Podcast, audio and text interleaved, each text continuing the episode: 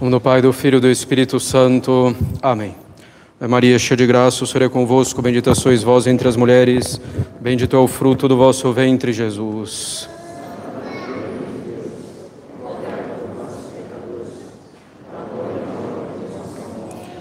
Podem sentar-se. Lembramos que amanhã, dia 1 de janeiro, é festa de preceito, oitava do Natal, circuncisão do Senhor. As missas serão nos mesmos horários de domingo, sete e meia da manhã, missa rezada, nove e meia, missa cantada, e às 17 horas, missa rezada. Após a missa de hoje, nós teremos a bênção do Santíssimo Sacramento, com a novena ao Menino Jesus de Praga e o canto do Te Deum em ação de graças pelo ano de 2021. Lembrando, essa recitação pública do Te Deum tem indulgência plenária no dia de hoje nas condições habituais. Desapego de todo pecado, mesmo os veniais, confissão e comunhão alguns dias antes ou depois de cumprir a obra prescrita e finalmente rezar nas intenções do Santo Padre. Pode ser, por exemplo, um Pai Nosso e uma Ave Maria. A nossa lojinha também estará aberta após a Santa Missa de hoje. Caros católicos, estamos no último dia do ano de 2021. Foi mais um ano de provações, como sempre, porque estamos aqui nessa terra que é um vale de lágrimas. Claro, um ano também repleto de verdadeiras alegrias. A situação na Santa Igreja Católica, infelizmente, continua preocupante, por que não dizer cada vez mais. Mas é claro, Deus governa todas as coisas. Colhemos cada vez mais os frutos da doutrina modernista, bastante penetrada nas mentes, nas inteligências dos católicos de todos os níveis. Modernismo que se baseia nos princípios da filosofia moderna subjetivista. O modernismo que tem a intenção de adaptar a igreja à mentalidade dos homens da época, como se o homem fosse o centro de tudo. Nós vivemos, caros católicos, a época do culto do homem, da divinização do homem, do culto à liberdade sem freio, do culto à opinião própria, do culto à insubmissão, mesmo às ordens legítimas da autoridade legítima. Tudo deve ser feito para agradar a sensibilidade do homem e a sua mentalidade atual. Assim, alguns dizem que também a igreja deve ter esse culto do homem e se adaptar ao homem para não ficar ultrapassada. Dizem que ela deve adaptar sua doutrina, sua moral, sua liturgia, de forma que o homem seja o centro em tudo. Infelizmente, podemos perceber claramente em muitas coisas essa reviravolta, mesmo dentro da igreja, nas mentalidades dos homens da igreja. Em vez de fazer a cultura se centrar em Deus, perseverando, preservando o que ela tem de bom, acrescentando o que lhe falta e tirando o que tem de ruim, Querem que Deus seja adaptado a cada cultura como se Deus fosse mutável.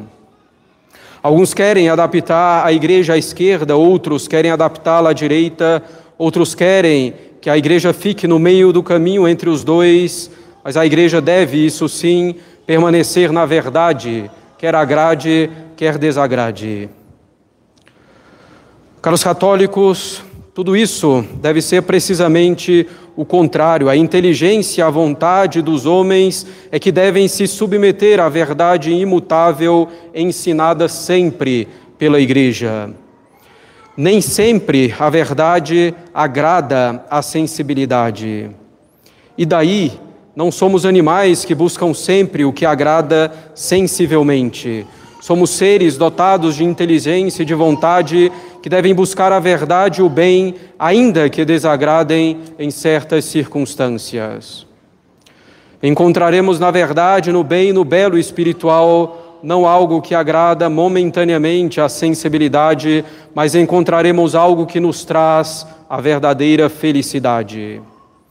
Deus é a verdade e a causa de toda verdade. Deus é o bem e a causa de todo bem.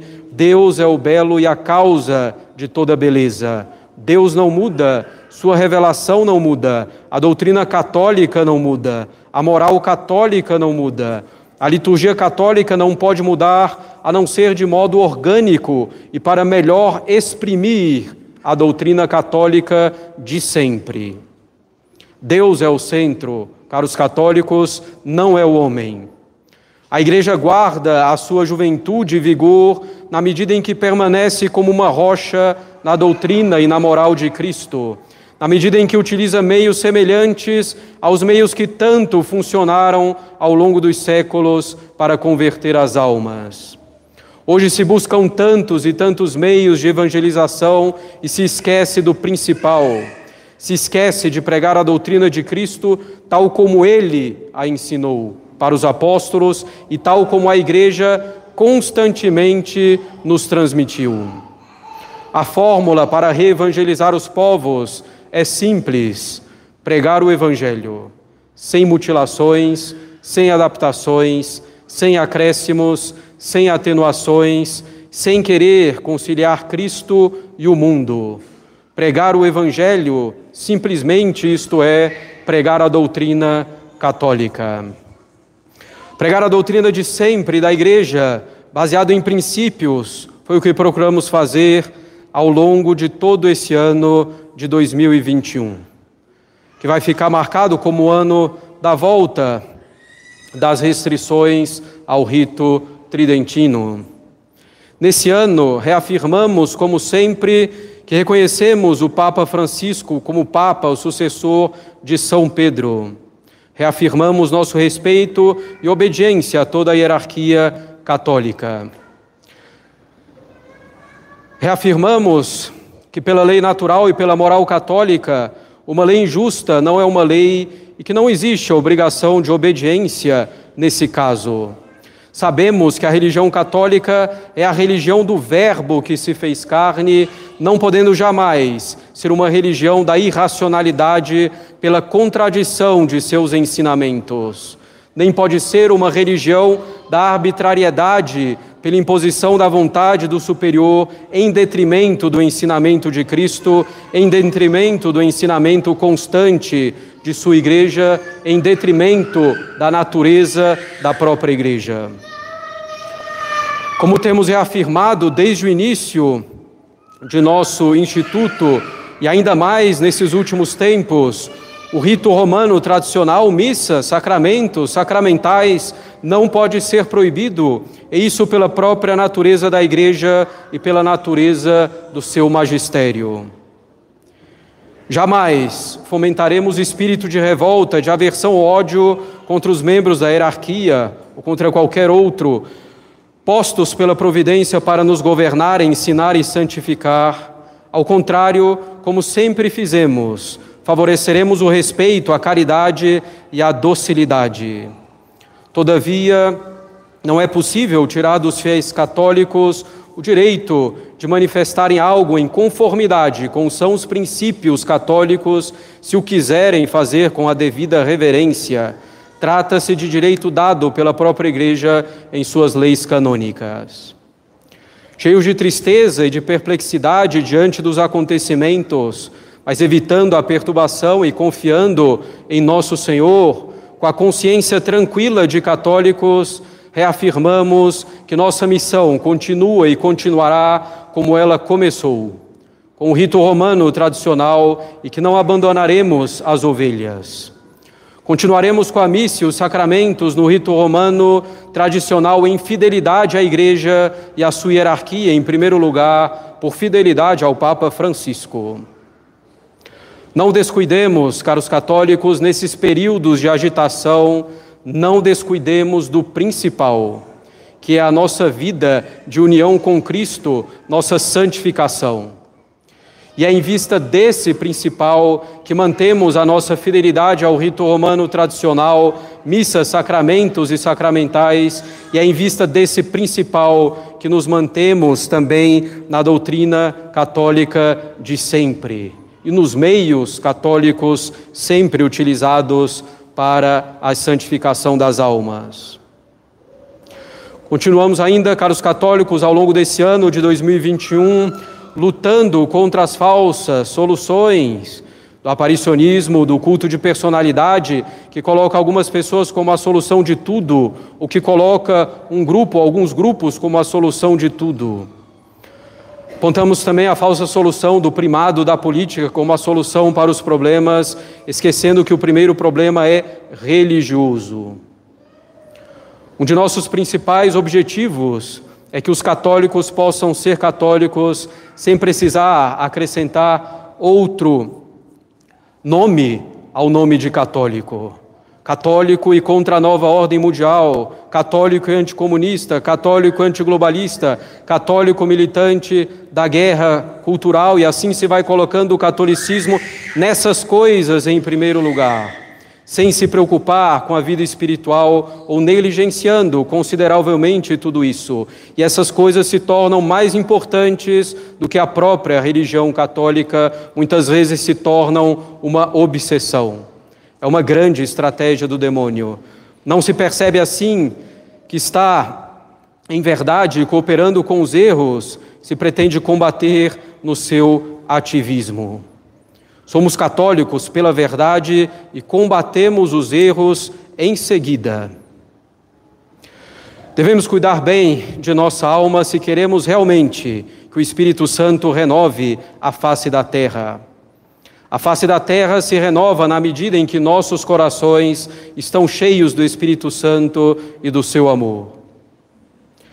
Combatemos aqui o erro da estratégia da guerra cultural como se fosse mais importante que a guerra espiritual.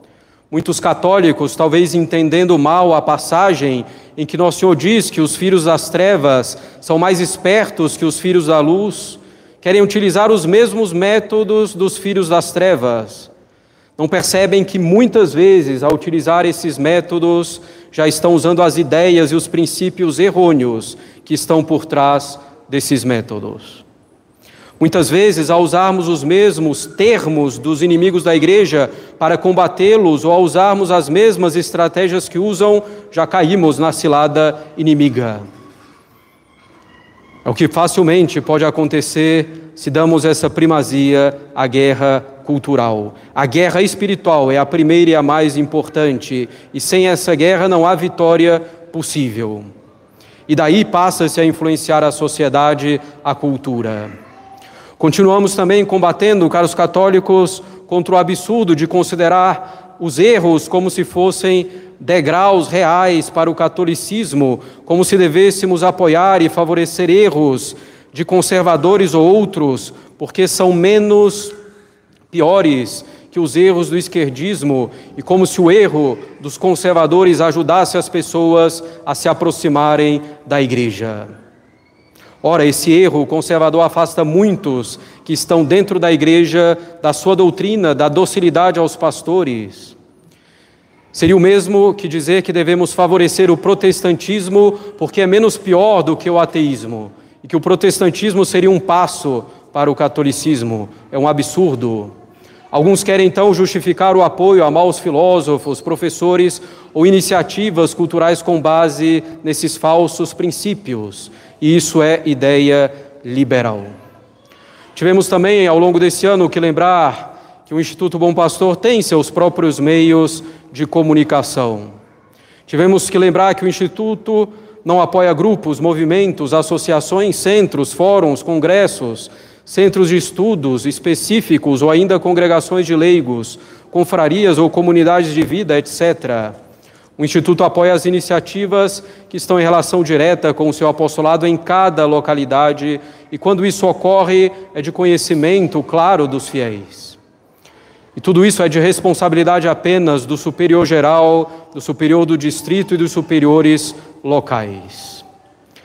Como dissemos, caros católicos, em meio a tudo isso, não per podemos perder o foco do principal, a nossa santificação a união com nosso Senhor, profunda por meio de Nossa Senhora. Procuramos então continuar combatendo o bom combate, pregando o Evangelho de modo oportuno ou importuno, importuno, como diz São Paulo.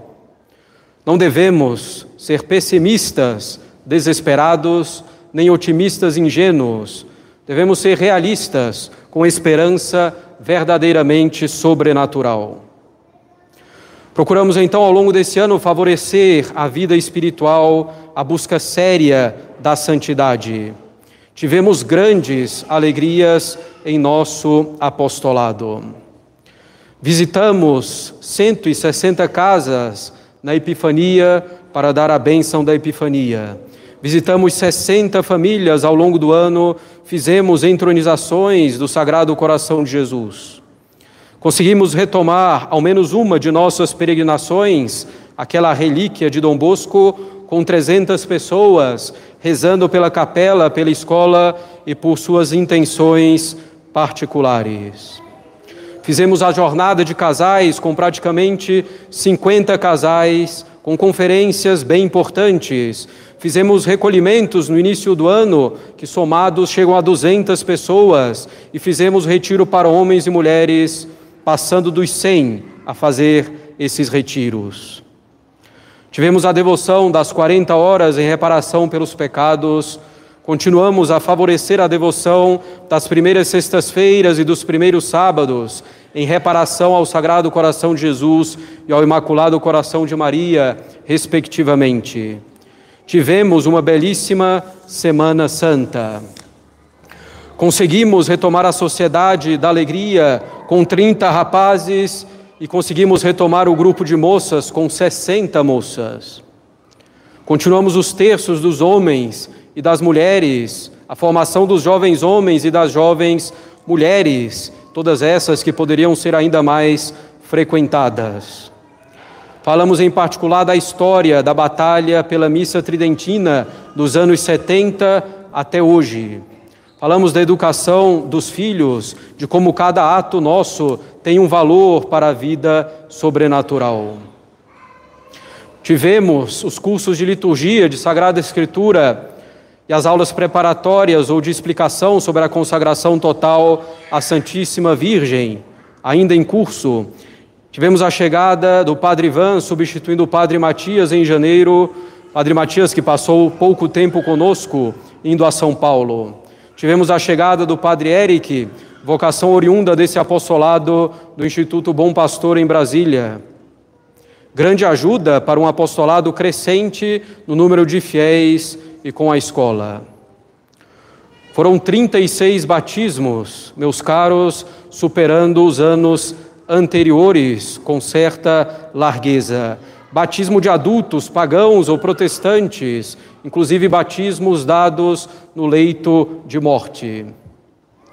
28 comunhões de crianças, recorde também absoluto, sem contar os adultos que também comungaram pela primeira vez após o catecismo de adultos, talvez uns 10.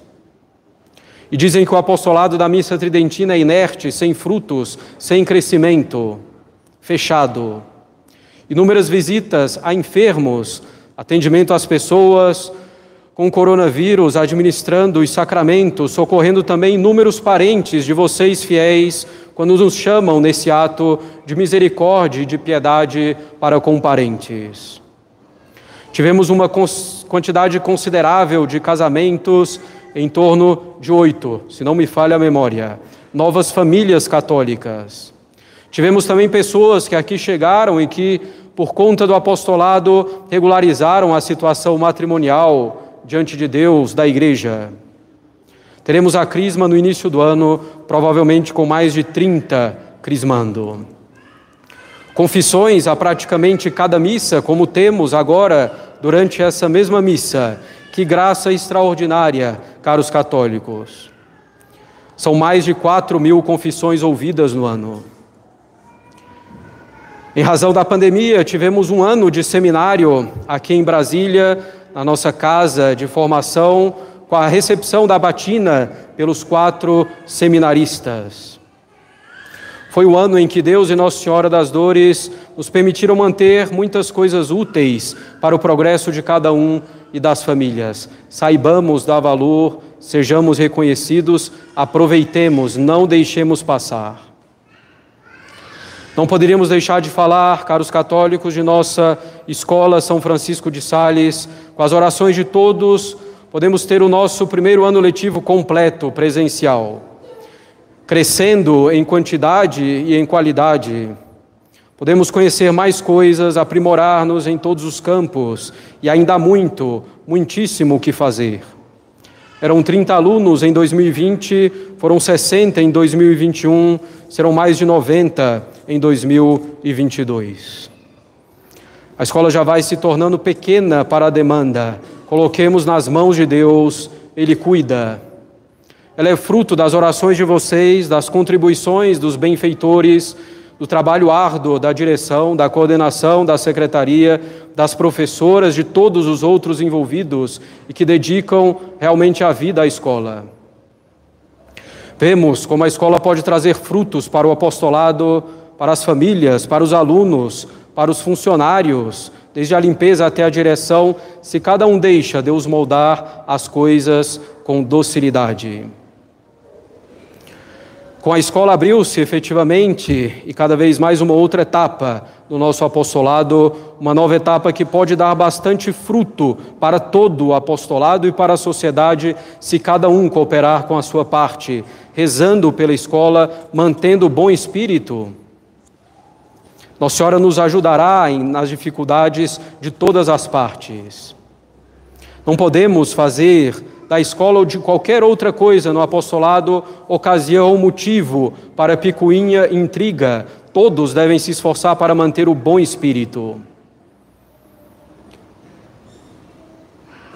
A formação das crianças, dos jovens, das famílias, enfim, deve ser a pupila dos nossos olhos. E a escola, em particular, deve ser a pupila dos nossos olhos, sobretudo ainda nesses primeiros anos de sua existência, para que edifiquemos em fundamentos sólidos.